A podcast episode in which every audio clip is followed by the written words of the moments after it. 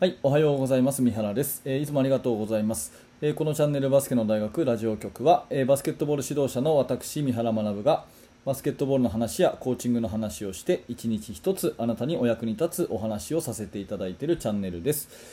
えいつも聞いていただいてありがとうございます。今日は5月の26日水曜日ですね。え早いもので5月ももう終わり、その最後の週も週半ばということで皆様元気にお過ごしでしょうか？えー、と6月になるともう3あれですよね、えー、と半年過ぎるということで2021年ももう半分過ぎると思うと本当に早いなという感じがしますけれどもね。皆さんはこの時の流れどういうふうに感じていらっしゃいますでしょうか、えー、と昨日はねバスケットボールのかなり細かい、えーパスの技術の話なんていうのをしたので、えー今日はねえーちょっと自己啓発的な、えーコーチングっていうか、えー何らか気づきのヒントになるようなですね、えーお話をしていきたいなと思います。こういう自己啓発系のねやる気アップモチベーションアップみたいな話って私結構好きでですね、うんいろんな本を読んだりして、えー学んだものを、えー皆さんと、一緒に深めていきたいと思うので、えーそんな話を今日はしますね、えー今日のテーマは何かっていうと3ヶ月は続けようっていうテーマになります。えー、と前提としてですね人間の行動は、ね、習慣化しないと意味がないということなんですね。人間の行動は習慣化されないと意味がないっていうのが大前提になります、えー例えばですねよく習慣化、ね、人間は習慣の生き物であるっていうふうに言われることの例え話として歯磨きとかがありますよね。歯磨きっていうのは最初の頃は全然ねできなかったけど親御さんがそれをやってくれていつしか自分でできるようになってでやるのが当たり前になって今ではもう、ね、何も考えなくても歯が磨けるでしょ。それが習慣ですよ。そんなような話よく聞いたことあると思うんですね、うん、でそれがまさにその通りでもう考えなくてもできると。でやってない方がなんか気持ち悪い不自然だっていう思える行動のことを習慣っていうふうに言うんですけどもそういうふうに続けることだからこそ結果っていうのは変わってくるんですね、うん、歯磨きだったらもう毎日毎日ちゃんと歯を磨いてるから歯の健康が保たれるし白い歯が保たれるから笑顔に自信が持てるしとかっていういいメリットがこうどんどんどんどん生まれてくると。ただそれがね歯磨きが大事だって聞きました。ね。えー今日こそは歯磨きしようと思います。とか言って、えー10分も20分ももう丁寧に丁寧に磨いてですね。1日だけ今日は歯磨き頑張ったと。今日でもう歯ピカピカになった、ね、今までの生まれて最高の歯だとか言ってですね、まあ、そんな人はいないと思いますけど1日だけ急にガツンとやったところでですねあとやんなかったら何ともならないんですね、うん、っていうようなところが、あのーやっぱり一番、えー例え話としては分かりやすいのかなと思うんですけど意外とですね3ヶ月続けて何かをしてるって人は結構少ないんだと思います、うん、でここのね3ヶ月っていうのはこれも私の感覚でしかないんですけど1個の行動新しい行動を続けたら歯磨きのように習慣になる。そのための必要な期間ですね。1個の行動を続けたら習慣になるまでに必要な期間。これ3ヶ月だと思います。人によっては3週間っていう人もいるし66日っていう人もいるんだけれども私はねもっと長くてやっぱり3ヶ月。このくらい続いて初めて、えー習慣っていう風になるのかなっていう風に思ってます。でね、えーこのチャンネルを聞いていただいているあなたはきっとバスケットボールのね、えー指導者の方だと思うのでバスケットボールっていうところに置き換えていきたいんですけれども、えー、と昨日ねこんな、あのーメッセージお便りをいただきました。メールの方でね。結構長く長文でいただいたんですけどもかいつまんでこう要約するとですね、うん、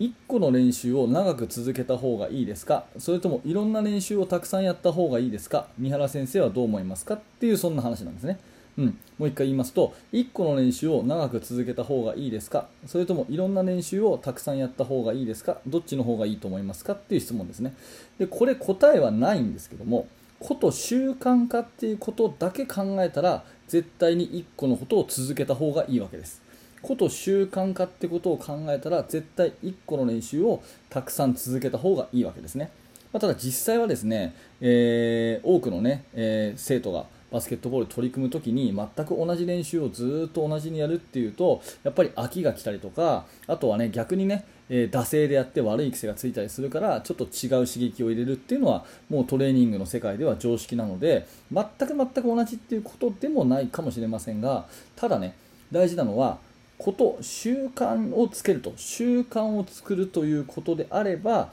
やっぱり同じ練習をずっとやってた方がいいというふうに思います。でバスケットボールの技術を何か一つね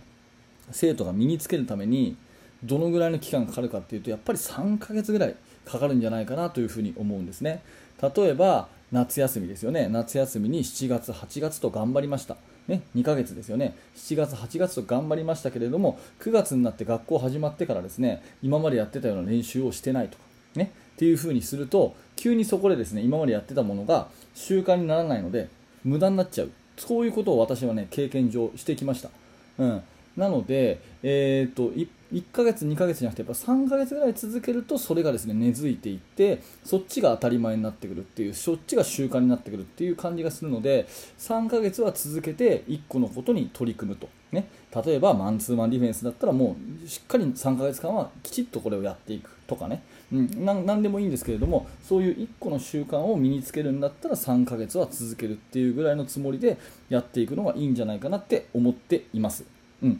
でですね、えー、ここからもうちょっと付け足しをしたいんですけれども逆にね何か新しい試みをするのであれば新しい試みをするのであれば目的はですねそれを成功させることを目的じゃなくて続けることを目的に始めた方がいいと思います。ここ大事なんでもう一回繰り返しますけど何か新しいことを始めたら